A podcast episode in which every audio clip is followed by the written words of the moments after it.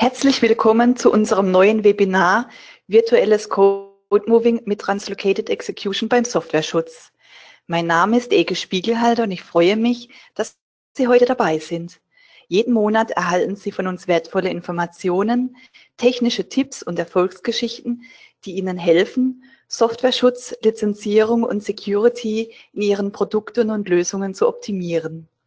Unsere heutigen Referenten sind Rüdiger Kügler, Vice President Sales und Security Expert und Alvaro Forero, Security Expert. Beide arbeiten bei Vibo Systems. Sicherlich sind Sie bereits mit den Vorteilen unserer Tools vertraut. AX-Protector bietet Schutz und automatische Anti-Dumping-Methoden. IX-Protector erlaubt die dynamische Entschlüsselung zur Laufzeit und Fallen verhindern statische Analysen. Mit Translocated Execution erreichen Sie einen noch höheren Schutzstandard. Bevor wir starten, wollen wir Ihnen noch diese Informationen geben.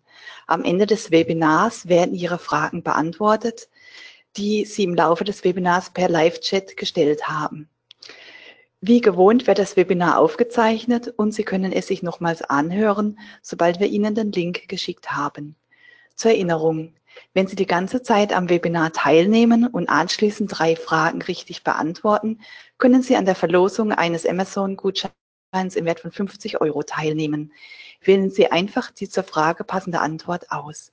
Mit der richtigen Antwort und ein wenig Glück können Sie als Gewinner gezogen werden. Der Gewinner wird informiert und automatisch von weiteren Verlosungen in 2017 ausgeschlossen. Nun geht es los. Ja, recht herzlich willkommen von meiner Seite. Mein Name ist Rüdiger Kügler und die nächsten 40 bis 50 Minuten möchten mein Kollege und ich äh, Sie durch unser Webinar führen, virtuelles Code Moving mit Translocated Execution. Und äh, was haben wir von der Agenda vorbereitet? Ähm, zum einen einen kurzen Überblick, äh, was sind denn die Bestandteile von CodeMeter Protection Suite? Ähm, als zweites dann, was macht der AX Protector? Auch so ein bisschen kleine Inside View, also wie funktioniert es denn intern, äh, wie der AX Protector die Sachen verschlüsselt, entschlüsselt äh, und ähm, was vor allen Dingen macht er denn mehr als nur eine, ach beim Starten tun wir mal alles automatisch entschlüsseln. Danach schauen wir uns den EX-Protektor an. AX steht übrigens für Automatic Executable, EX für Individual Executable.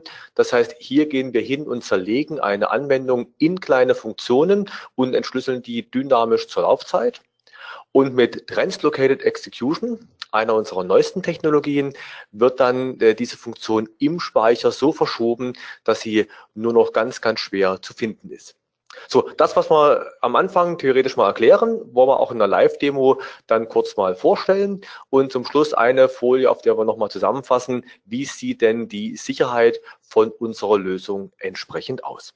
So, und am Einstieg ganz kurz nochmal einen Überblick über unsere CodeMeter Protection Suite.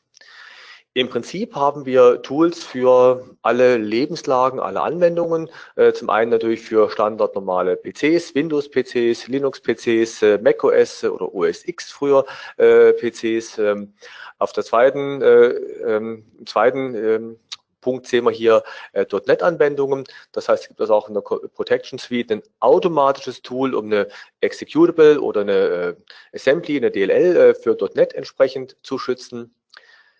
Das Ganze bieten wir auch an für Java-Anwendungen, Java-Server-Anwendungen, äh, Java-Standard-Anwendungen, also SE und äh, Enterprise äh, Edition-Anwendungen und aber auch eine ähm, Tools von der Protection Suite für Embedded Operating Systems wie für VxWorks, wie für Linux Embedded bei dem wir uns noch tiefer ins Betriebssystem integrieren.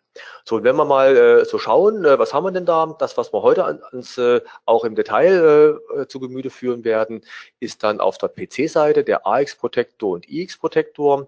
Äh, und was macht der? Der macht einen Integritätsschutz. Das heißt, der AX-Protektor stellt sicher, dass die Exe, die DLL, nicht geändert wurde. Er macht einen automatischen Schutz, das heißt, die ganze Anwendung wird einfach genommen und automatisch verschlüsselt. Das heißt, Sie müssen sich eigentlich gar nicht um irgendwas kümmern, sondern Sie kompilieren Ihre Exe, Ihre DLL wie ganz normal gewöhnlich auch. Und zum Schluss sagen Sie, und jetzt mit AX Protector einfach verschlüsseln. Das ist der Sinn von diesem automatischen Schutz. und wir implementieren dort Anti-Debug-Methoden, damit eben die Anwendung nicht einfach klack wieder entschlüsselt und äh, entprotektiert werden, werden kann. Und der IX-Protektor, wie schon gesagt, die individuelle Funktionsverschlüsselung. Und was wir hier haben, verwendete CodeMeter-Variante für Kunden, die uns bereits kennen. Es gibt CodeMeter in drei Varianten. CodeMeter Runtime für normale Betriebssysteme, sprich für PC-Betriebssysteme. Es gibt CodeMeter Embedded für Embedded-Systeme, also für kleinere Systeme, wo ich dann keinen Windows-Dienst mehr habe, keine automatischen Sachen wie Terminal-Server-Erkennung, Remote-Desktop-Erkennung, also eine sehr abgestrippte Variante, die vom Funktionsumfang CodeMeter, von den ganzen Lizenzen alle Optionen enthält, also sprich ähm, sowohl zeitlich befristete Lizenzen als auch äh, Pay-per-Use-Lizenzen, aber eben von dem Umfang, was die Runtime enthält und wie man so Lizenzzählung machte, eingeschränkt ist und Code mit der Micro-Embedded für ganz, ganz kleine Systeme, zum Beispiel auch Microcontroller. Und was wir heute anschauen werden, diese erste, erste Schiene ist eben AX Protector, IX Protector mit der Code mit der Standard Runtime auf normalen Betriebssystemen. Der ASP.NET, das kurz abzuschließen hier, beinhaltet im Prinzip die gleichen Funktionen. Das heißt, wie man auch sieht hier, ist der IX-Protector oder die IX-Protector-Funktionalität im AX-Protector.NET automatisch enthalten. Ebenso auch in Java. Auch hier haben wir die individuelle Funktionsverschlüsselung bereits drin. Der Integritätsschutz äh, bei Java ist ein Punkt, der noch nachgeholt wird. Und auf den Embedded-Betriebssystemen, da äh, gibt es die individuelle Funktionsverschlüsselung nicht. Aber was es hier zusätzlich gibt, ist beim EX-Protector, EX für Embedded Executable Protector, die Authentizität der Software, dass ich im Prinzip sagen kann, auf meinem Gerät darf nur meine Exe laufen und fremde Exen, die oder fremde DLLs, äh, fremde äh, Kernel-Module dürfen auf diesem Gerät nicht installiert werden, dürfen auf dem Gerät nicht laufen. Also im Prinzip mit Protection Suite zusammenfassend kann ich nahezu jede Anwendung einfach verschlüsseln. Ja, und äh, damit äh, übergebe ich zu meinem Kollegen, dem Herrn Forero, zum AX Protector. Wie funktioniert denn der AX Protector im Detail, Alvaro? Hallo auch von meiner Seite. Also der AX Protector ist unser automatischer Schutz. Bedeutet, man, man hat hier die Anwendung besteht aus Header und verschiedene Sektionen wie Code, Data und Ressourcen. Und was wir machen, ist, man lädt die Anwendung im AX Protector und der AX Protector verschlüsselt automatisch die verschiedenen Sektionen der Anwendung. Ähm, der Header bleibt natürlich unverschlüsselt und am Ende wird die Security Engine hinzugefügt, also die dafür sorgt, dass die verschiedenen Sektionen wieder entschlüsselt werden können, wenn man die passenden Lizenzen hat. So sieht es aus, zum Beispiel eine ungeschützte Anwendung. Und wenn die Anwendung verschlüsselt wurde, dann sieht komplett anders aus. Wir haben verschiedene Sicherheitsoptionen ähm, hier sieht man einen Screenshot vom, vom IX Protector von der, von der GUI. Ähm, schauen wir uns die wichtigsten Optionen an. Zuerst haben wir die Resource-Verschlüsselung.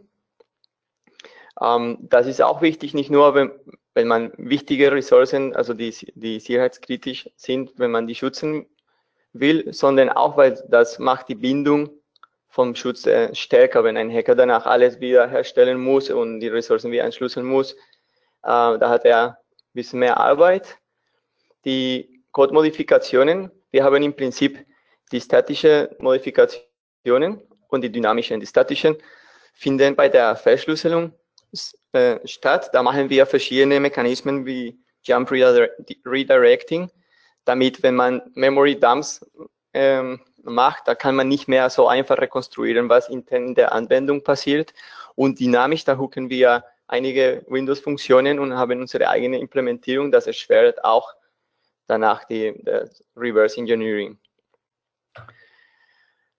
Äh, beim Debugger-Checks, wir haben auch verschiedene Stufen. Zuerst haben wir Basic, also da gucken wir einfach das äh, oder verhindern, dass die Anwendung nicht unter einem Debugger-Prozess läuft. äh, wir haben erweitert, also da erkennen wir, ob es ähm, verschiedene Debuggers laufen an dem Moment. Also wir erkennen dann die, die Prozesse und, und wenn wir bestimmte Debuggers erkennen, dann wird die Anwendung äh, beendet. Und generisch, da verhindern wir, dass einfach ein Prozess sich hängen kann. Ähm, man kann entscheiden, also wenn, wenn, was sollte passieren, wenn die Buggers erkennt, erkannt werden.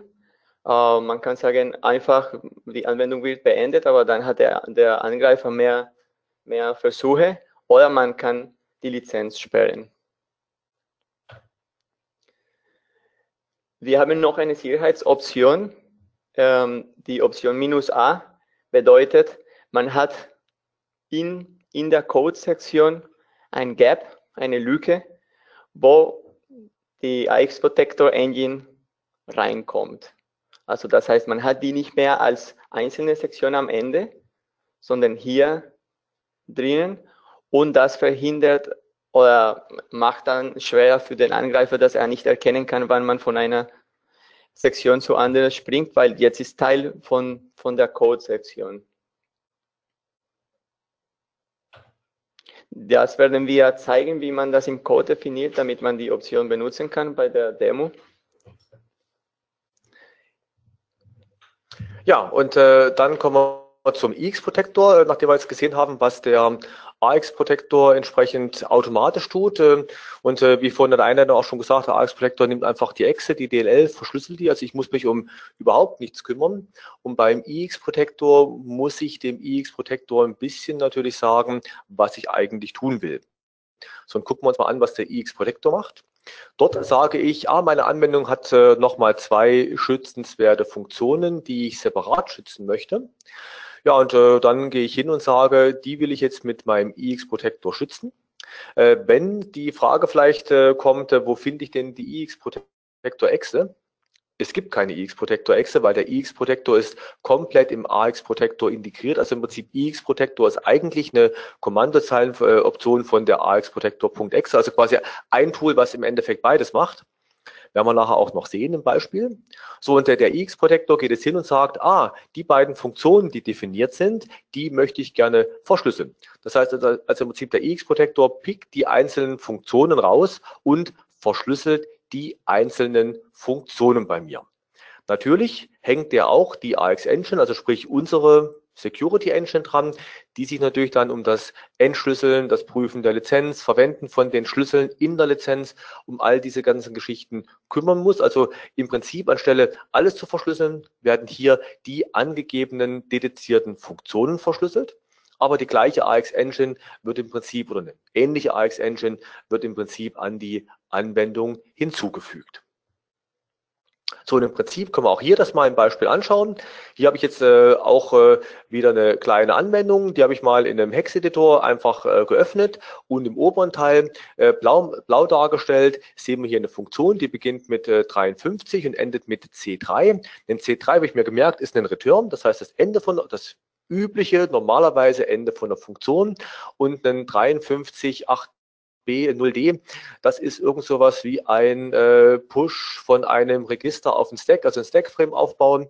Ähm, Im Prinzip, wenn wir das auch gleich noch, äh, noch mal im Disassembler dann sehen, dass das quasi so das typische, wie beginnt denn eine Funktion. So, und diese Funktion sehen wir jetzt unten im unteren Bereich genauso. Und wenn ich jetzt beim iX-Protektor sage, verschlüssel die mal, dann im Prinzip schneidet der die Funktion aus und verschlüsselt die Funktion. Also anstelle von dem 53 ist jetzt ein 7e und anstelle von unserem C3 am Ende ist ein 8.3. Also im Prinzip die Funktion enthält dann keinen sinnvollen, äh, irgendwie ausführbaren Code mehr. Wenn man es genau schaut, sieht man, dass hier so ein paar Stellen nicht verschlüsselt sind, nämlich das äh, 0C AC 4500. Und wenn man sich diese Stellen genau anschaut, dann sieht man, dass das Adressen sind, Sprungadressen sind, äh, weil im Prinzip äh, kleinstes Byte first, also im Prinzip ist das ein 0x45AC0C. So, und das sind Adressen, an denen die Funktion springen könnte. Und äh, es gibt beim äh, Betriebssystem eine interessante Geschichte. Wenn ich eine DLL oder eine Exe lade, dann wird die ja eine bestimmte Adresse geladen. Und äh, wenn die bevorzugte Adresse nicht geladen werden kann, weil dort bereits eine andere DLL liegt oder weil an dieser Adresse ähm, ab Windows 7 kam eine zufällige Wahl von der Adresse hinzu, um es Angreifern zu erschweren, Code äh, innen drin zu patchen. Und deshalb quasi liegt die Exe oder die DLL immer wieder an anderen äh, Positionen. Und wenn natürlich diese Sprünge müssen dann korrigiert werden und die korrigiert das Betriebssystem automatisch beim Laden. Wenn die jetzt verschlüsselt wären, würde das Betriebssystem hier Unfug reinschreiben und äh, der Unfug würde dazu führen, dass die Anwendung abstürzen. Deshalb müssen wir die vom Verschlüsseln entsprechend ausnehmen. Also hier sieht man, wie gesagt, das sind die sogenannten Relocations, die im Prinzip benötigt werden, unverschlüsselt, damit die Anwendung hinterher sauber funktioniert. Ja, und äh, ich hatte ja auch schon versprochen gehabt, dass wir uns das mal mit einem Disassembler anschauen. Wenn wir so auf den Disassembler das Ganze drauf, äh, draufschauen, dann sehen wir unser unverschlüsselter Code, dass der mit einem normalen Stackframe beginnt, push ebx. Und wenn man dann ganz runter ans Ende der Funktion schaut, kommt ein pop ebx. Das heißt, der ebx wird vom äh, Stack wieder entfernt und dann kommt unser Return, mein C3, den ich mir merken konnte.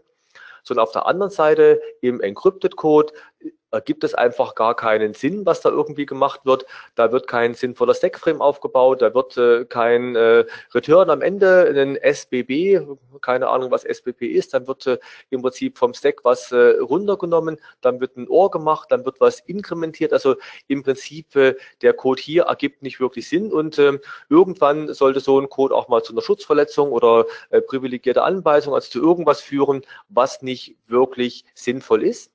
Und äh, je nachdem, äh, wenn ich das Ganze mehr, mehrfach verschlüsselt habe oder mehrmals mache, dann ergibt das auch immer wieder den anderen nicht wirklich sinnvollen Code. So, wie sieht das Ganze aus, wenn ich jetzt AX Protector und IX Protector gleichzeitig mache? Im Prinzip äh, kann man sich das vermutlich vorstellen. Auf dem Pfeil steht jetzt AX Protector und IX Protector drauf. Wie gesagt, eigentlich eine Anwendung, die im Prinzip dann in zwei Rutschen oder in zwei Stufen, äh, Steps dann über die Anwendung drüber geht. Zuerst werden die Funktionen gefunden und die Funktionen verschlüsselt. Und dann wird quasi nochmal alles komplett verschlüsselt und unsere Security Engine, die AX Engine, wird an die Anwendung angehängt. Also eigentlich selbstredend und einfach. So, und die Frage ist, was passiert denn jetzt zur Laufzeit? Und da gucken wir uns das mal an. Das haben wir im Prinzip unsere mit AX und IX Protektor geschützte Anwendung. Die liegt jetzt äh, so auf der Platte. Und jetzt wird sie quasi gestartet. Also beim Starten wird sie in den Speicher geladen. Und jetzt geht der AX Protektor hin und entschlüsselt mal alles, was er verschlüsselt hatte. Alles, alles bis auf eine Ausnahme, nämlich äh, der Alvaro Forero hat auch erklärt gehabt, wir haben eine Ressourceverschlüsselung. Und die Ressourceverschlüsselung verschlüsselt nicht nur die Ressourcen, sondern die lässt die Ressourcen auch verschlüsselt im Speicher liegen. Das heißt, wenn jetzt also unser Angreifer kommt und sagt, ich mache jetzt mal einen Memory Dump, dann hat er die Ressourcen verschlüsselt drin und müsste die erst entschlüsseln und wieder zusammenpuzzeln. Also alleine der AX Protector schon hat äh, Methoden drin, dass nicht alles automatisch beim Starten entschlüsselt wird, dass eben zum Beispiel die Ressourcen verschlüsselt im Speicher liegen bleiben und erst entschlüsselt werden, wenn sie wirklich verwendet werden. Aber im Prinzip zurück zu unserem IX-Protektor. Was wir jetzt hier sehen ist, dass quasi der Code, die Codesektion, ist zum größten Teil entschlüsselt. Wobei natürlich der größte Teil hängt davon ab, haben Sie jetzt da 100 Funktionen drin, von denen zwei mit dem IX-Protektor verschlüsselt sind. Dann ist der größte Teil entschlüsselt, nämlich 98 Funktionen. Haben Sie 100 Funktionen und sagen, davon tue ich 98 verschlüsseln und zwei sind unverschlüsselt, ist natürlich so, dass dann der größte Teil der Anwendung weiterhin verschlüsselt im Speicher liegt. Also abhängig von der Definition von Ihnen, wie viele Funktionen sollen denn einzeln verschlüsselt werden. Davon im Prinzip ist dann ähm, halt wie viel Prozent der Anwendung verschlüsselt im Speicher liegen bleibt. So, und jetzt im Prinzip läuft meine Anwendung, irgendwelche Operationen werden gemacht, äh, irgendwelche grafischen Ausgaben, was auch immer. Und irgendwann kommt die Stelle, wo Sie sagen, jetzt will ich aber auf die erste Funktion zugreifen. So, und an der Stelle rufen Sie eine Funktion von uns auf, WUPI Decrypt Code ID von N. Und N ist quasi eine ID, die dieser Funktion zugewiesen wird. Den schauen wir uns nach einem Beispiel auch noch an, wie ich denn der Funktion entsprechend die, äh, diese ID N zuweisen kann. Das mache ich nämlich in unserem AXIX Protector Tool. So, und im Prinzip der EX-Protector entschlüsselt die Funktion n jetzt in Blaze, also an der Stelle, an der sie auch liegt. So, dann wird die Funktion n ausgeführt. Das machen Sie also ganz normal, also indem Sie die dann hinterher aufrufen. So, und nachdem Sie die ausgeführt haben, können Sie entscheiden, die will ich jetzt aber auch wieder verschlüsseln. Das heißt, Sie gehen hin und sagen, Aufruf von WUPI Encrypt Code ID von N und dann wird die Funktion N in Place im Prinzip wieder verschlüsselt.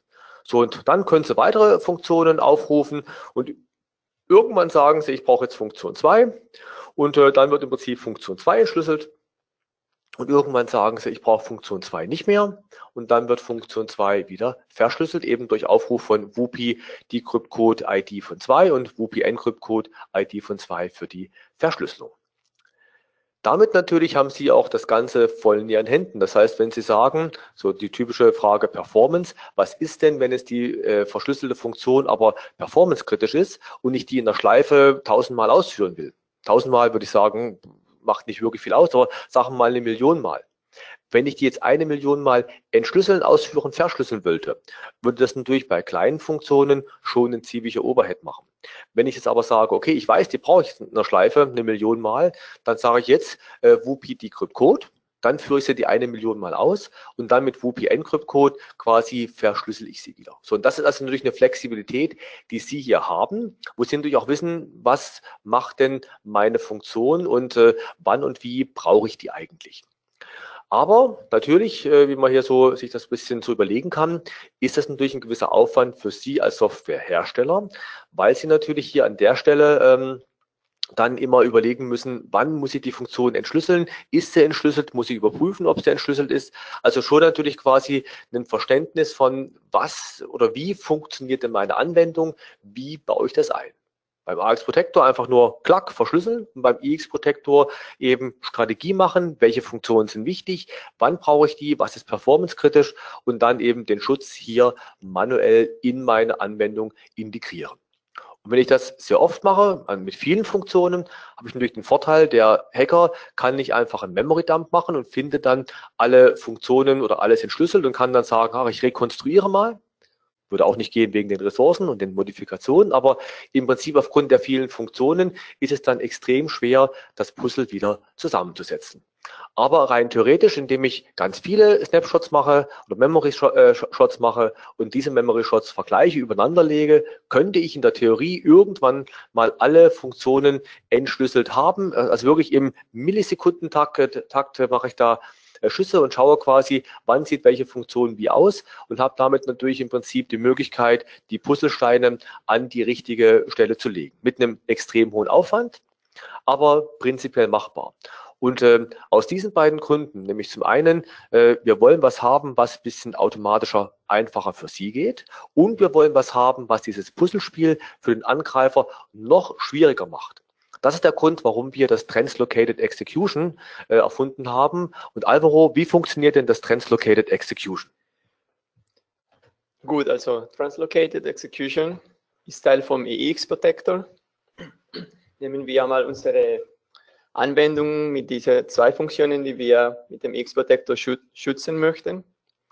Und was wir machen in dem Fall ist, dann verschlüsseln wir nicht direkt beide äh, Funktionen wie, wie schon gezeigt, sondern wir erzeugen Stubcode, verschlüsseln die Funktion dort, aber auch je nach Größe. Also haben wir noch eine Sektion, wo wir die verschlüsselten Funktionen ablagern und da kommt noch die Security Engine.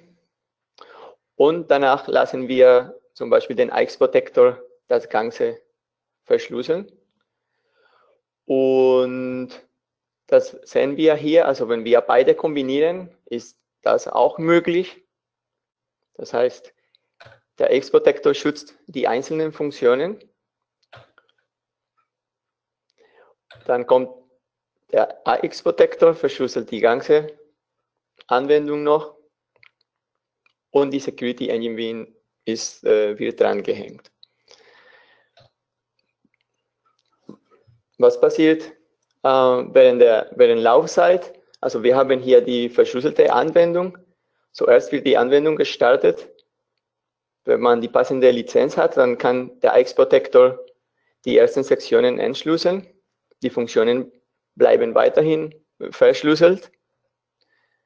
Dann macht die Anwendung weiter und dann wollen wir die Funktion, zum Beispiel die erste Funktion ausführen, die verschlüsselt wurde.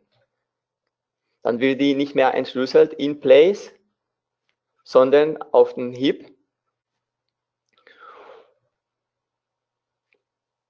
Und wir nutzen dann den Statcode, um diese Referenz aufzubauen und die Funktion zu finden. Das heißt, der Hacker, der Angreifer hat nicht mehr die Funktion auf auf dem Speicher so direkt, wo, wo er dann äh, sich alles wieder zusammenbauen kann, diese Puzzles, sondern das ist, was wir hier schwerer machen. Und danach, wenn man die Funktion nicht mehr braucht, dann wird dann diese, diese Verbindung entfernt. Die Funktion wird überschrieben und damit dann bleibt die Funktion ähm, direkt, also verschlüsselt die nächste Funktion. Dann an der gleichen Stelle passiert das gleiche. Also mit dem Subcode, dann hat man eine Referenz, wo man die Funktion auf dem Heap, in, im Heap dann äh, entschlüsselt. Und wenn man die Funktion nicht mehr braucht, dann wird entfernt. Wir werden in der Demo zeigen, also es gibt verschiedene Optionen, wie man das machen kann. Das werden wir gleich äh, zeigen.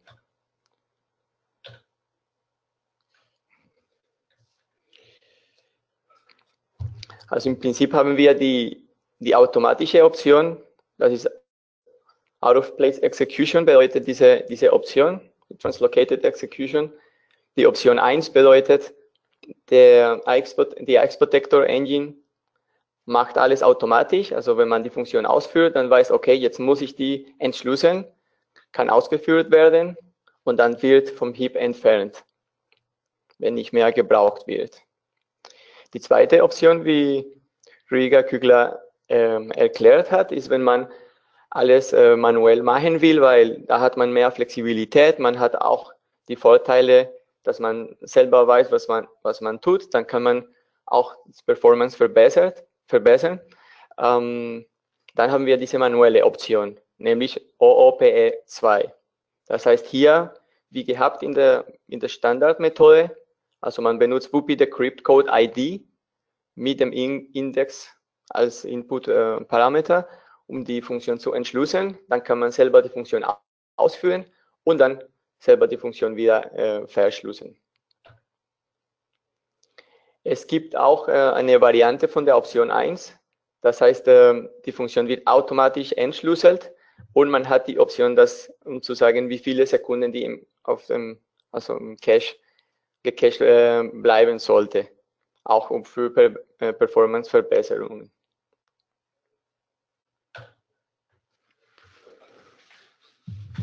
So, nachdem wir die graue Theorie uns jetzt hier angehört haben, natürlich der Punkt, äh, lassen Sie uns das mal einfach an einem Beispiel entsprechend anschauen. So, und äh, was ist das Einfachste? Das Einfachste ist, wir machen mal eine kleine Konsolenanwendung vom Scratch, dass man einfach auch wirklich mal alle Schritte sieht, äh, was muss ich tun, ähm, um so eine Anwendung entsprechend zum Laufen zu kriegen. So haben wir im Prinzip hier eine kleine Anwendung und das sagen wir mal äh, den printf Hello World, äh, printf ähm, von Hello World und äh, gucken mal, ob ich das hier richtig kompiliert habe. Sieht gut aus. Wir bekommen entsprechend mal eine Messagebox. Ähm, dann würde ich sagen, gehen wir zu unserem Sample, TLE-Sample. Und ähm, ich stelle hier mal auf Release um. Ähm, der Punkt ist der, dass man natürlich äh, beim Verschlüsseln das besser mit einer Release-Variante macht. Äh, machen wir ein Kommandofenster auf, TLE Sample und dann sehen wir im Prinzip, unsere Anwendung macht mal einen Hello World. So einfache einfache, simple Anwendung. So und ähm, der erste Schritt ist, wenn wir sagen, wir wollen diese Anwendung mal mit dem AX Protector entsprechend verschlüsseln. Dazu starte ich den AX Protector, also AX Protector. Und das sehen wir auch schon auf der ersten Seite. Ich kann im Prinzip jetzt auswählen AX Protector, IX Protector oder andere Projekte. Ich wähle durch ein AX Protector Projekt aus mit äh, Windows Anwendung oder Windows DLL. Der AX Protector, by the way, ist in verschiedenen Sprachen verfügbar. Äh, Englisch, Deutsch, äh, Chinesisch, Japanisch, Russisch, also für jeden äh, die Sprache seiner Wahl. Und äh, jetzt gehe ich hin und sage, diese Anwendung möchte ich gerne verschlüsseln. Dann sagt er, ich mache ein Unterverzeichnis Protected. Dort soll die entsprechend hin. Äh, jetzt kann ich sagen, mit was für Firmencode, Produktcode wollen wir das verschlüsseln. Ich glaube, wir haben vorbereitet den, hups, den 6.160. Da ist er, 6.160, einer meiner Testcodes und wir sagen, wir nehmen einfach Produktcode 1, damit die Anwendung funktioniert. Lokal, User Limit, die anderen Optionen, auf die will ich jetzt nicht im Detail eingehen. Prüfung zur Laufzeit ist bei einer Kommandozeilenanwendung, die sich gleich beendet, ein bisschen witzlos. Das wäre im Prinzip bei einer Anwendung, die permanent läuft, würde im Hintergrund den Thread schauen, ist denn die Lizenz immer noch da? Dann sind wir hier bei den Sicherheitsoptionen, die Alvaro uns äh, vorhin im Detail erklärt hat. Die Ressourceverschlüsselung, die Modifikationen beim Verschlüsseln, Modifikationen beim Starten und die ganzen Erkennungen äh, vom, vom Debugger. Dann bei Fehlermeldungen, sagen wir einfach mal Standardfehlermeldungen und die vom iX-Protektor wollen wir schon mal unterdrücken. Den Haken erkläre ich nachher, wenn wir soweit sind. So, und hier im Prinzip äh, auf der nächsten Seite kommen dann die Optionen für den iX-Protektor, die wir uns später anschauen. So, und zum Schluss kommt eine äh, Kommandozeile raus, beziehungsweise eine sogenannte WBC-Datei, also eigentlich eine Windows-INI-Datei. Und wenn ich jetzt hier sage, fertigstellen, dann wird unsere Anwendung mit diesen gerade gewählten Parametern einfach verschlüsselt. So, das ist quasi mal die einfache Anwendung von unserem AX Protector. Und wenn ich alles richtig gemacht habe, dann haben wir jetzt hier im Verzeichnis Protected. Im Verzeichnis Protected gibt es unser TLE Sample. Da können wir auch unsere Kommandozeile wieder nehmen und sagen cd protected. Das heißt, wir gehen ins Protected Verzeichnis und führen da unser TLE Sample aus. Ja, und da ich natürlich jetzt die passende Lizenz nicht bei mir im Rechner habe, kommt jetzt die Meldung, äh, dass eine Lizenz äh, entsprechend benötigt ist und die hier nicht gefunden werden kann. Natürlich könnte ich jetzt über eine Implementierung auch sagen, das ist eine Kommandozeilenanwendung und der möge bitte auch die Ausgabe auf der Kommandozeile machen oder möge eine Logdatei schreiben und sich einfach beenden. Ich habe jetzt mal die Standard Windows Message Box, die Default-Einstellung verwendet. Da die meisten Anwendungen ja doch eher grafisch sind, äh, ist das eher so eine ja, mögliche Einstellung. So, ich habe da mal was vorbereitet für die Lizenz entsprechend, äh, dass ich sage, wir wollen in dem dritten angeschlossenen Dongle den Firmcode 6.160, den Produktcode 1, den wollen wir dort entsprechend anlegen, dass wir die Lizenz haben. Normalerweise würde ich natürlich jetzt die CodeMare License Central nehmen, damit einen Artikel erzeugen und äh, Webdepot Aktivierung, also das Ganze äh, Prozessintegration jetzt für schnell mal testen für den Entwickler ist mit CMBox PGM da ein einfaches und tolles Tool da, um dann mal so eine Lizenz zu erzeugen. Und wenn wir jetzt die Anwendung starten, dann kommt unser Hello World, weil jetzt ist die passende Lizenz entsprechend da. Würde ich jetzt den Dongle bei mir rausziehen, ich kann es mal schnell machen. So, ich bin zurück, habe den Dongle jetzt in meinen Händen, können Sie leider nicht sehen, aber Alvaro kann das bestätigen und sehen. Er, er, er nickt gerade. So, wenn ich jetzt die Anwendung starte, kommt natürlich wieder unsere Fehlermeldung mit dem äh, keine Lizenz vorhanden. So, Dongle ist wieder am System dran. Vielleicht haben Sie auch das DIP gehört von dem Einstecken äh, in den USB-Port. Und wenn ich jetzt hier auf Wiederholen klicke, dann läuft meine Anwendung los, weil die Lizenz ja jetzt auf dem Rechner entsprechend vorhanden ist. So, und jetzt würde ich sagen, lassen Sie uns einfach mal eine zweite Funktion implementieren, die wir mit ähm, dem iX-Protektor schützen wollen. So, und äh, da ähm, ist natürlich der Punkt, was muss ich dazu alles tun? Und äh, ich muss in der Vorbereitung drei, vier Sachen machen. Ich muss zum einen mal von Vibu einen Header-File hinzufügen.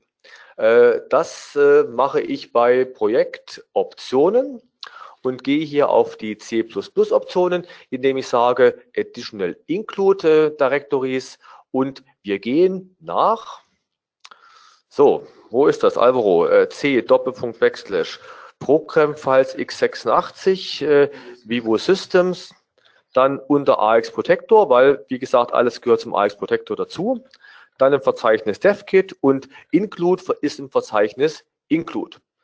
So, diesen Pfad kopiere ich mir mal, weil den brauchen wir für die Linker Directories nämlich fast genauso und sagen hier Ordner auswählen. Das heißt, wir fügen also hier erstmal einen Additional Include Directory hinzu. So, zum Linker gehen wir hin und sagen äh, Additional äh, äh, Library Directories und fügen hier das Library Directory hinzu. Anstelle von Include schreibt man hier natürlich rein lib. Okay. So, und dann brauchen wir noch eine zusätzliche Bibliothek von uns äh, und diese ist hier bei Additional Dependencies. Und dann gehen wir kurz hin. Das ist die Whoopi Engine 32-Lib beziehungsweise die 64-Lib für 64-Bit-Systeme. So, und hier äh, Ctrl V, die Library hinzufügen und OK. So, und äh, last but not least äh, müssen wir natürlich noch in unser Projekt äh, das inkluden, include und es ist die Vibu, ne, Wub, wie, wie, genau, Vibu xsub.h. Vibu ixax Protector.h. Daher kommt auch der Name. So, und jetzt im Prinzip äh, können wir unsere Funktionen verwenden. Das heißt, äh, ich habe da mal was vorbereitet, schon mal einfach eine Funktion und diese Funktion kopieren wir einfach aus meinem vorbereiteten Beispiel raus, Ctrl C und sagen, wir machen hier mal eine kleine Funktion rein. Eine Funktion Automatic Decrypted Function, die wollen wir einfach mal so, so benennen und die macht eine Ausgabe printf hello I'm a protected function with automatic decryption. Das ist alles, was die Funktion eigentlich tun soll. So und äh, bei der Funktion ähm, nehmen wir die WUPI-ID. So, und die wollen wir quasi jetzt automatisch über unser Translocated Execution entschlüsseln. So, jetzt sehen Sie, dass ich hier unten noch ein paar Sachen zusätzlich eingebaut habe. Und das sind zwei Sachen. Das eine ist im Prinzip, ich äh, muss der Funktion sagen, dass sie eine Exception werfen kann, weil wenn wir sagen, ah, wir machen diesen automatische Geschichte mit, für mal, äh, entschlüssel mal, für aus, verschlüssel wieder oder entferne vom Heap, habe ich ja die Herausforderung, was mache ich denn, wenn die Lizenz nicht da ist? Und wenn die Lizenz nicht da ist, dann werfen wir eine Exception. Und damit der Compiler das Exception Handling nicht raus optimiert, quasi hier eben so ein Konstrukt, um sicherzustellen, dass der Compiler das Exception Handling um unsere Funktion nicht wegschmeißen kann. So, und dann, damit, äh, wir haben ja gesehen, dass wir so einen Stub-Code einfügen, damit der Stub-Code quasi ähm, entsprechend eingefügt werden kann, muss die Funktion eine gewisse Länge haben macht im normalen Leben eigentlich gar keinen Sinn, weil äh, gar keine Probleme, weil quasi Funktionen, die klein sind, sind sinnlos zu schützen und Funktionen, die groß sind, sind groß genug für unseren Subcode. Natürlich, wenn ich jetzt das hier zeigen will, als so ein Hello World Beispiel, habe ich natürlich dummerweise eine kurze Funktion. Deshalb fülle ich die hier einfach mit Knob auf, also durch einen Inline Assembler Code sage ich einfach, ich mache die Funktion so lang, dass einfach die hinreichend groß ist, damit ich sie dann auch entsprechend verschlüsseln kann. So, was wir noch sehen, ich habe hier geschrieben Whoopi Deckel Funk. Das heißt, es gibt von uns ein Makro, in dem Whoopi XHP und das bedeutet so viel wie äh, Deckelspeck DLL Export. Das heißt, es ist eine Funktion, die quasi exportiert wird, weil über das Export finden wir die nämlich beim Verschlüsseln. So, und äh, noch die Option nur Inline, damit bei einem Microsoft-Compiler, der nicht sagen kann, ach, das ist eine tolle kleine Funktion, die dupliziere ich mal als Inline-Funktion und habe die quasi dann an der richtigen Stelle liegen. Ja, die exportieren wir, damit der Exportektor die finden kann und danach werden die von der Exporttabelle entfernt.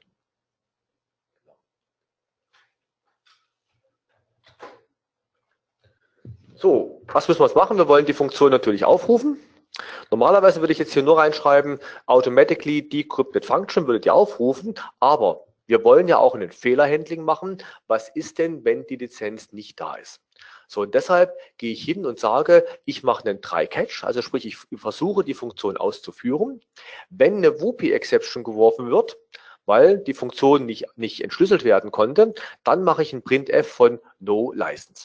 So, und so ist mal mein Konstrukt, mit dem ich jetzt meine erste automatische Funktion hier reingehängt habe.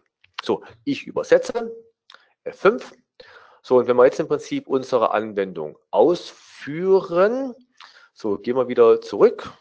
Äh, vielleicht machen wir einfach noch eine zweite Kommandozeile an der nicht verschlüsselten Stelle cmd und rufen unser TLE-Sample auf und quasi Hello World, I'm a protected function with automatic äh, decryption. Äh, das heißt, die Funktion ist ja noch nicht verschlüsselt worden. Wir haben noch keinen IX-Protektor drüber laufen lassen und äh, alles ist noch gut. Das heißt also an der Stelle quasi ähm, wird noch nichts gemacht. Vielleicht sollte man noch einen Zeilenumbruch nach dem Hello World reinschreiben. Können wir ja mal geschwind noch tun. Hello World backslash n. Dann sieht es einfach ein bisschen schöner aus. So, jetzt wollen wir die Funktion entsprechend äh, verschlüsseln mit dem IX-Protektor. Also gehen wir erstmal auf IX-Protektor, beziehungsweise die Frage ist natürlich, was wollen wir erreichen? Wollen wir die Funktion nur verschlüsseln? Dann wird man hingehen und sagen, ich verschlüssel die einfach wegen mehr Sicherheit. Oder wollen wir die Funktion auch separat lizenzieren? So in unserem Falle wollen wir die mal separat lizenzieren. Deshalb gehen wir auf Lizenzlisten gehen auf Hinzufügen und sagen, wir machen eine zweite Lizenzliste mit der ID 1, 0 ist nämlich immer die erste, nehmen hier den gleichen Firmencode, den 6.160 und nehmen Produktcode 2. Das heißt also sprich, wenn der Produktcode 1 da ist, soll unsere Anwendung laufen. Wenn der Produktcode 2 da ist, soll diese automatische Funktion gehen. Und nachher im letzten Beispiel, wenn wir noch sagen, wenn Produktcode 3 da ist, dann wollen wir auch noch, dass quasi die dritte Funktion geht. Okay, haben wir das mal eingestellt. Und beim IX-Protektor gehe ich jetzt hin und sage, die Funktion, die mit dem Namen Automatic Decrypted Function exportiert wurde, die soll bitte zu 100% verschlüsselt werden.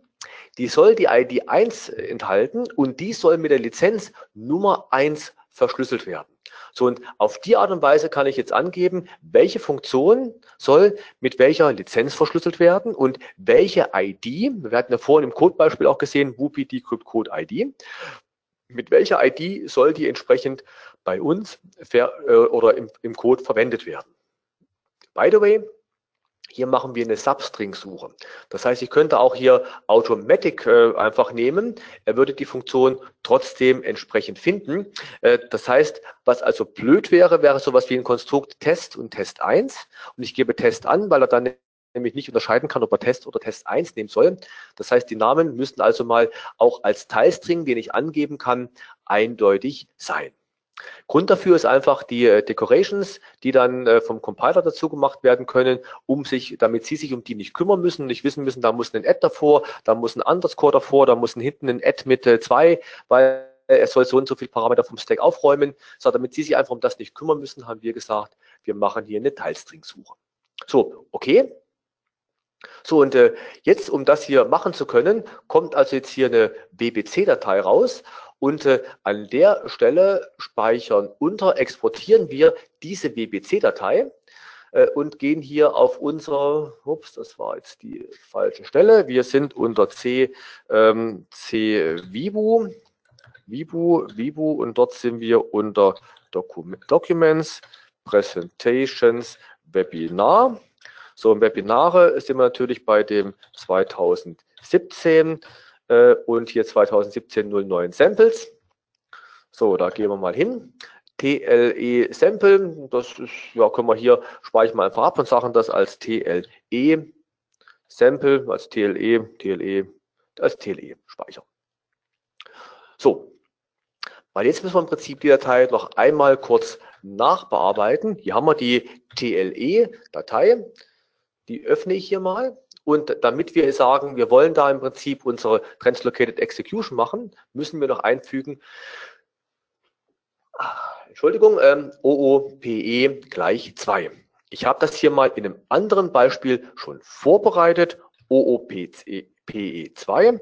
Also Ctrl C und wir fügen das hier bei unserer Funktion ein und sagen OOPE ist gleich 2 automatisch. Das heißt, unsere automatically decrypted Function soll quasi automatisch mit äh, entschlüsselt werden und verwendet werden.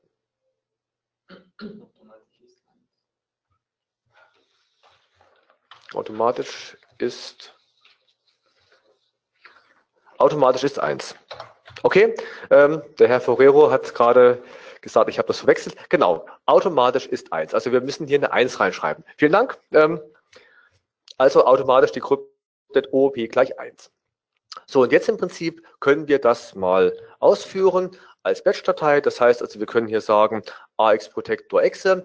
Ich habe da mal was vorbereitet, äh, F4, eine kleine Datei, Ctrl C, Ctrl V.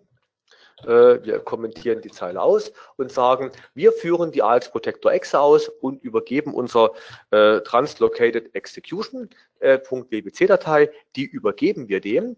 Machen wir einfach jetzt mal hier in der Kommandozeile und sagen Encrypt.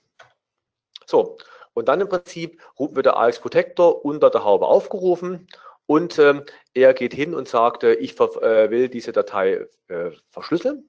So, und da sagt er uns, wir hätten einen Fehler gemacht. Und äh, wissen Sie was? Er hat recht.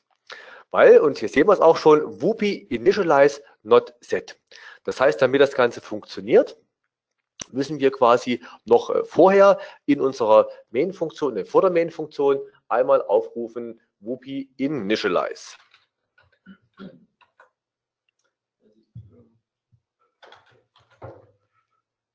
Das ist für, für die automatische Verschlüsselung. So, okay, also den haben wir jetzt drin. Wir kompilieren neu. Wir kompilieren neu. So, wir gehen hin und sagen, wir wollen nochmal erneut verschlüsseln. So, hier ist unsere richtige Stelle.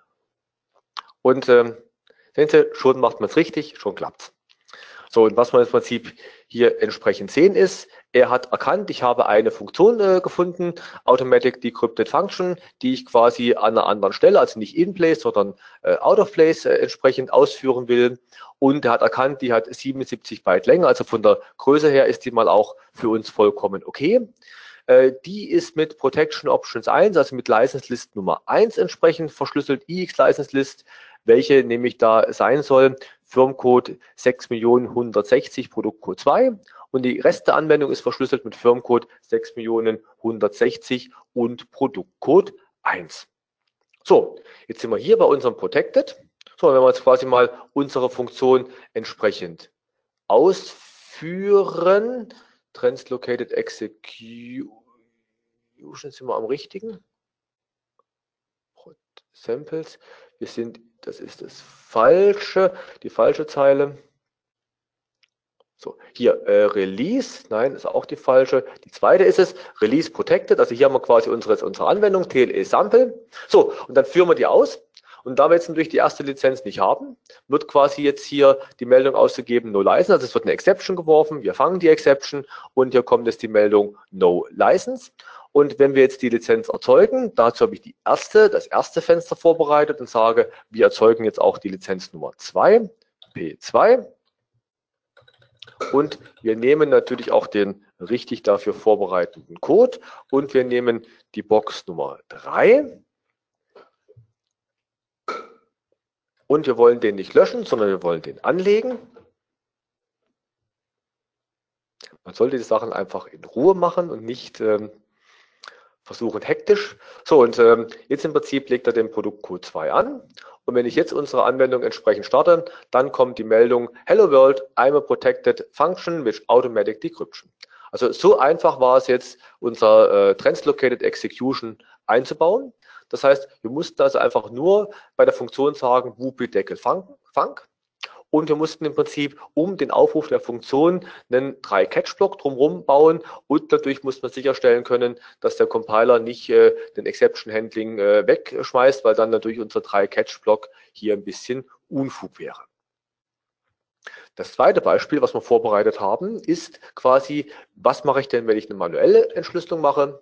Da habe ich auch eine kleine Funktion vorbereitet, beziehungsweise habe ich die Funktion ein bisschen größer gemacht. Ctrl V. So, und diese Funktion enthält jetzt quasi ein paar mehr äh, Knobs. Ähm, die macht nur die Ausgabe Hello, I'm a protected function with manual description. Äh, Decryption. Mittlerweile sollte man auch schon wissen, wie es jetzt entsprechend äh, funktioniert. Dass wir einfach im Prinzip nur eine Funktion haben müssen, die lang genug ist. Auch die muss mit Whoopi Deckel Funk entsprechend exportiert werden. Also auch hier eigentlich gleicher Schritt. So, und jetzt im Prinzip schauen wir mal den vorbereiteten Aufrufparameter an. Äh, den kopieren wir uns hier auch rein. Ctrl V. Ich habe den falschen kopiert. Das war der von vorhin. Ctrl C. Und wir gehen dahin, Ctrl V. Jetzt haben wir den richtigen kopiert und sagen, wenn unser Whoopi Decrypt Code ID von 2, weil wir haben nämlich vor, der Funktion gleich die ID 2 zuzuweisen, wenn der okay ist, dann quasi ruf unsere manuelle Decrypted Function auf und äh, wenn das hinterher, wollen wir die auch wieder aus dem Speicher rauslöschen, also dann entsprechend hier wieder entfernen. Und äh, wenn das aber nicht funktionieren konnte mit dem Whoopi Decrypt Code ID, dann im Prinzip bringen die Meldung No License. So, und im Prinzip ist das der Aufruf, den ich jetzt hier einbauen muss. Also die beiden Alternativen, automatisch, ich mache einen 3-Catch rum und manuell, ich rufe den Whoopi Decrypt Code und Whoopi Encrypt Code selber auf. Und Sie können halt entscheiden, was von beiden möchte ich machen. Wenn ich jetzt zum Beispiel sage, ich verwende immer die gleiche Lizenz, die Lizenz Nummer 1 oder Lizenz Nummer 0 und ich weiß, die muss da sein, dann kann ich natürlich auf den 3-Catch-Block verzichten. Ist natürlich ein einfacher Aufruf, wirklich eine absolut schlanke, einfache, geniale Idee.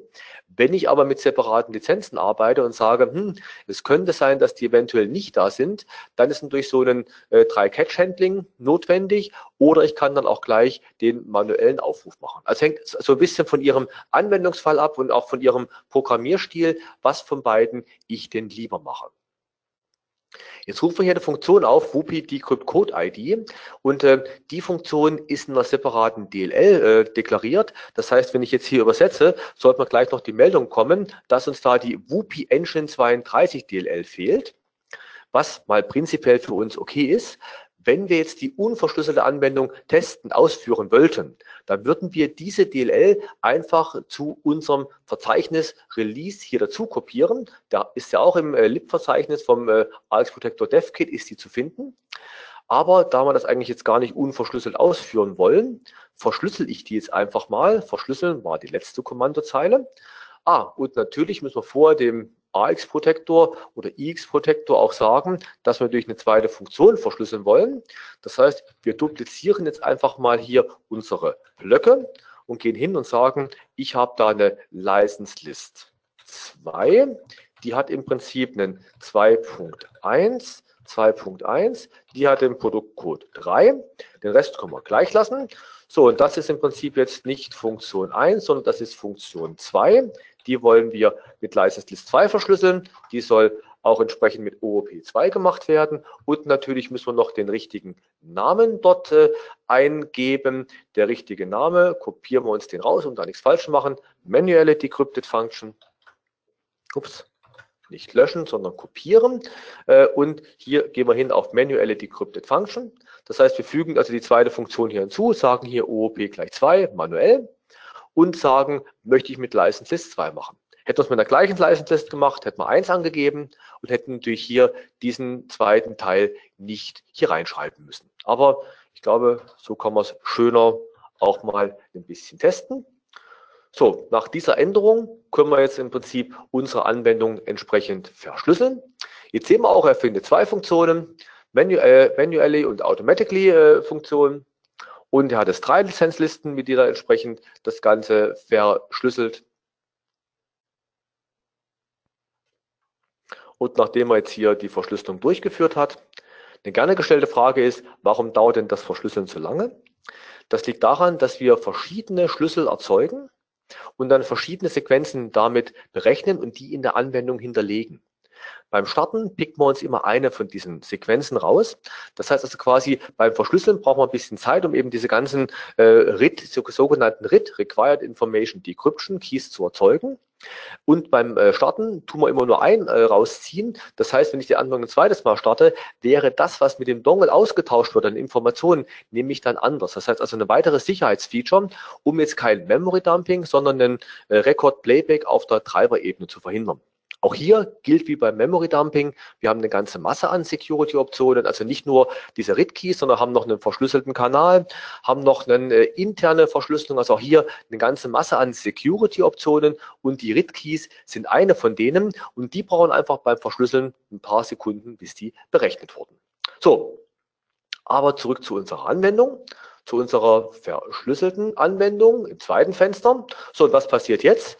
Jetzt äh, natürlich kommt die Meldung No License 2 gefunden, weil für die zweite Funktion haben wir noch keine Lizenz erzeugt. Also gehen wir in unser erstes Fenster, wo wir das mit dem Programmieren haben, gehen jetzt einfach hin und sagen, wir wollen hier Produktcode 3 anlegen, dass wir also alle drei äh, Lizenzen in unserem Beispiel haben, in unserem Copener Dongle haben. Und nachdem wir die dritte Lizenz haben, laufen alle drei Funktionen. So, und das ist im Prinzip die komplette Magie von Translocated Execution. Also ich muss im Prinzip lediglich meine Funktion markieren, muss sagen, dass ich die entsprechend separat verschlüsseln möchte. Das ist der eine Schritt. Der zweite Schritt ist, ich muss sie im AX Protector entweder hier unter der Reihe IX Protector entsprechend angeben oder ich kann sie auch gleich direkt manuell in der Datei angeben.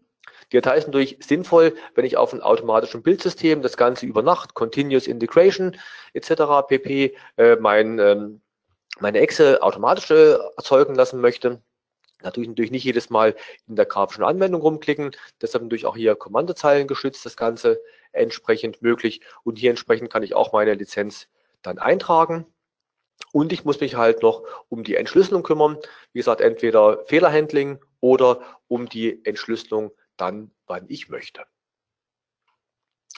Last but not least, äh, wir hatten ja vorhin, hatte Alvaro auch noch vorgestellt, äh, wie sieht das denn aus mit dieser Gap? Also wir schaffen da mal eine Lücke, in die unsere AX Engine reinpasst.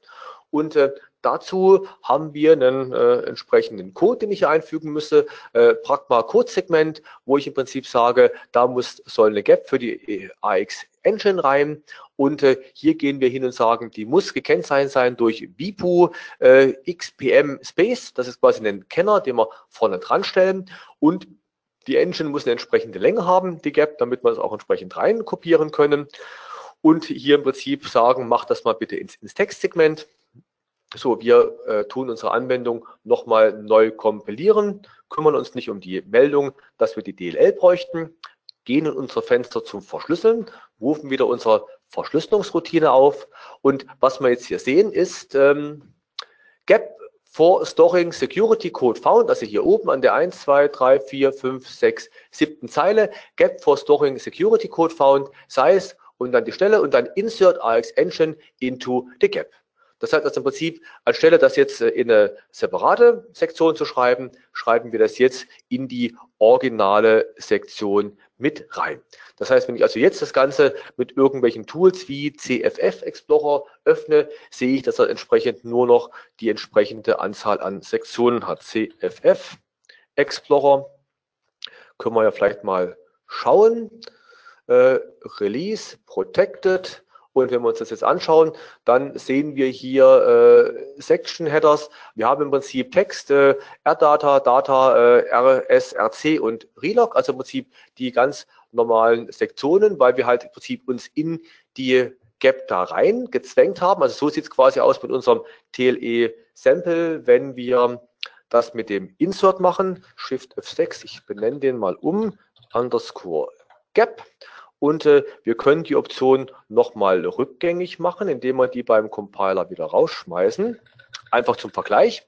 Wir schmeißen die raus, kompilieren nochmal, kümmern uns nicht drum, verschlüsseln nochmal und gucken uns das jetzt in CFX Explorer an und da werden wir nämlich sehen, dass wir jetzt mehrere Sektionen haben, also im Prinzip für den Angreifer äh, ein Hinweis weniger, weil er nicht mehr weiß, ah, wo ist denn die Sektion, die entspannend ist, wo beginnt der Code, er muss also im Prinzip schauen, wo war denn die Lücke und wo ist denn die entsprechende Stelle, die ich dann mir genauer anschauen muss. Also einfach weiteres Puzzlestein in dem Gesamtpuzzle der Security.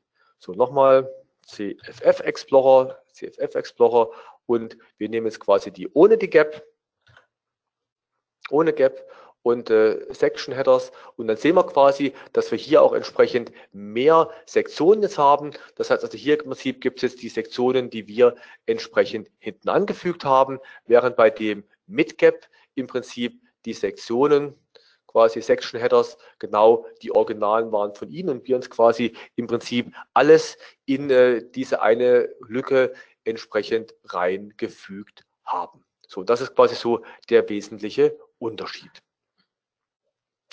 Ja, Das war es soweit von unserer Live-Demo. Und äh, last but not least haben wir noch so eine kleine Zusammenfassung, äh, Alvaro. Äh, was ist denn jetzt so aus Sicherheitsbetrachtung, was haben wir denn eigentlich gesehen und äh, wie gut ist das Ganze denn? Genau, also zuerst haben wir, dass der Export-Detektor entschlüsselt die komplette Anwendung beim Start und haben auch gesehen, dass, also ist abgesehen von den Ressourcen, die werden on demand entschlüsselt. Ähm, der Export-Detektor macht nicht nur das, sondern auch hat verschiedene Sicherheitsmechanismen wie Anti-Dumping, Debugging, Code-Modifikationen wie statisch und dynamisch und die Resource-Verschlüsselung. Ähm, mit der Gap hat man da auch die Vermeidung von Intersections aufrufen. Haben wir auch gerade gezeigt. Und der, der X-Protector lässt Funktionen verschlüsselt im Speicher. Also das ist der, der Standard-Methode ähm, vom EX-Protector. Und wenn man diese ähm, Translocated Execution ähm, neue Funktionalität benutzt, dann macht das noch schwerer zu finden, weil dann sind nicht mehr unverschlüsselt ähm, im Speicher. Und ähm, haben auch gesehen, dass wir verschiedene Optionen haben, das zu benutzen, automatisch und äh, manuell für die Entschlüsselung während Laufzeit.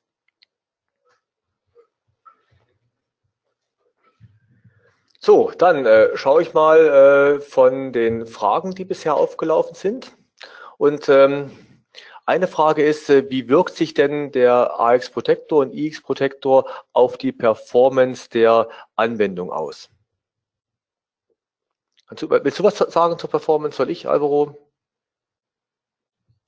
Also von, von, der, von der Performance her ist es so, dass natürlich der AX-Protektor am Anfang die Anwendung entschlüsseln muss. Das heißt also, der, der AX-Protektor muss natürlich erstmal, braucht ein bisschen Zeit am Anfang, um zu gucken, ähm, ist denn die Lizenz da, wie groß ist die Anwendung, die Anwendung muss entschlüsselt werden und dann startet er die Anwendung. Hier sprechen wir von ähm, äh, vielleicht 500 Millisekunden bis ein, zwei Sekunden, abhängig von den Optionen, die ich gesetzt habe und abhängig davon, wie groß meine Anwendung ist. Also hier reden wir im quasi in der Regel eher im einstelligen unteren, also ein, zwei Sekunden Bereich, den ich brauche, um eine Exe oder DLL zu laden, den ich länger brauche als normal, äh, wenn die Anwendung mit dem AX Protector verschlüsselt ist. Bei einem WUPI Encrypt oder Decrypt Code rede ich von einstelligen Millisekundenbereichen. Das hängt ein bisschen von dem äh, Caching von den Schlüsseln im, im Speicher ab, äh, wo ich Sachen äh, optimieren und einstellen kann. Also hier redet man quasi wirklich von einstelligen Millisekundenbereichen, also von einer sehr, sehr schnellen Geschichte, die aber natürlich, äh, der Klassiker immer, ich rufe die eine Funktion eine Million Mal auf, also bei einer eine Million Mal aufrufen Funktion, die vielleicht nur eine Nanosekunde läuft, machen natürlich einstellige Millisekunden gleich ganz, ganz viel aus. Und das ist natürlich dann der Grund, wo ich vielleicht hingehen sollte und wirklich eben die manuelle Entschlüsselung mache und ähm, dann quasi WUPI Decrypt Code manuell aufrufe, dann ausführe und dann entsprechend wieder verschlüssele. So, und das sind also quasi die Performance-Einflüsse. Also die Prinzipiell IX Protector hat einen sehr, sehr geringen Einfluss, der in Einzelfällen quasi aber durch, wenn er doch äh, mehr ist als, äh, als gedacht oder mehr als, als erwartet, durch eben eine entsprechende Implementierung von Ihnen hier entsprechend ähm, behoben werden kann. Eine weitere Frage ist, ob man ein Plugin installieren muss im IX Protector, damit es funktioniert. Ähm, Nein, also wie, wie gezeigt, das ist jetzt Standard im Produkt. Also man muss ganz normal die CodeMeta SDK installieren, die letzte Version, und dann ganz normal den Max Protector starten, dann die verschiedenen Optionen, die wir gezeigt haben, auswählen. Und das ist also schon Bestandteil vom Produkt. Ja, dann äh, kommen wir auch zum, zum Ende von unserem äh, Vortrag und äh, ja, vielen Dank nochmal für Ihre Aufmerksamkeit und für Ihre, Ihre Teilnahme und ähm, äh, wir hoffen, das hat Ihnen gefallen, hat Ihnen Tipps und Tricks gegeben für die Integration von CodeMeter in Ihre Software, hilft Ihnen, Ihre Sicherheit äh, noch weiter zu verbessern, noch weiter äh, on top zu bleiben. Und äh, vielen Dank nochmal und äh, bis zum nächsten Mal mit unserer Webinarreihe. Wiederhören, wiederschauen. Vielen Dank. Tschüss.